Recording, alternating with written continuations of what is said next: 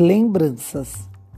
Outro dia encontrei um amigo numa pracinha perto de minha casa, onde, desde que me aposentei, levo minha neta para brincar. Sentamos num banco à sombra de um grande abacateiro que, por obra da natureza, nascera na praça. Conversamos sobre o tempo em que trabalhávamos juntos e da correria diária em que vivíamos.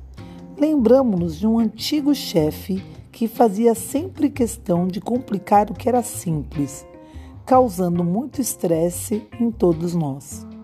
Meu amigo contou-me que o tal chefe mudara seu jeito, desde que lhe contou a história de Zé Maria, um colega nosso que havia sido demitido por ele.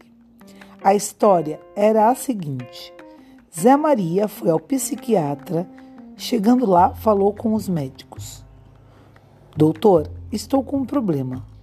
Toda vez que estou na cama, acho que tem alguém embaixo.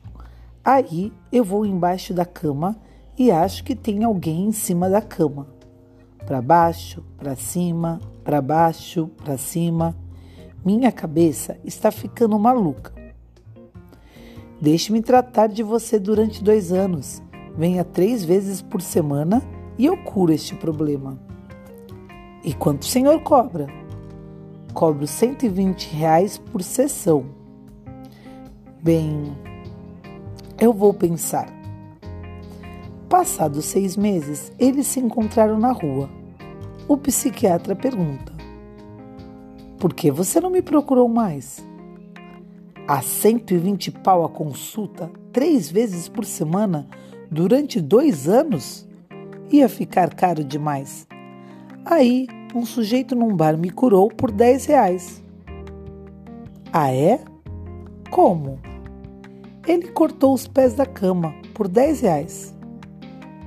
Nosso antigo chefe mudara seu jeito porque compreendeu que muitas vezes o problema é sério, mas a solução pode ser muito simples. Há uma grande diferença entre foco no problema e foco na solução. Engraçado, um dia que amanheceu igual a todos os outros da minha pacata vida de aposentado, ficou mais iluminado depois do encontro com meu velho amigo. Fiquei me lembrando de muitas histórias que vivemos juntos e nem quis dormir à tarde como é de costume. No decorrer daquele dia, minha filha perguntou várias vezes: Pai, por que você está sorrindo aí? sozinho.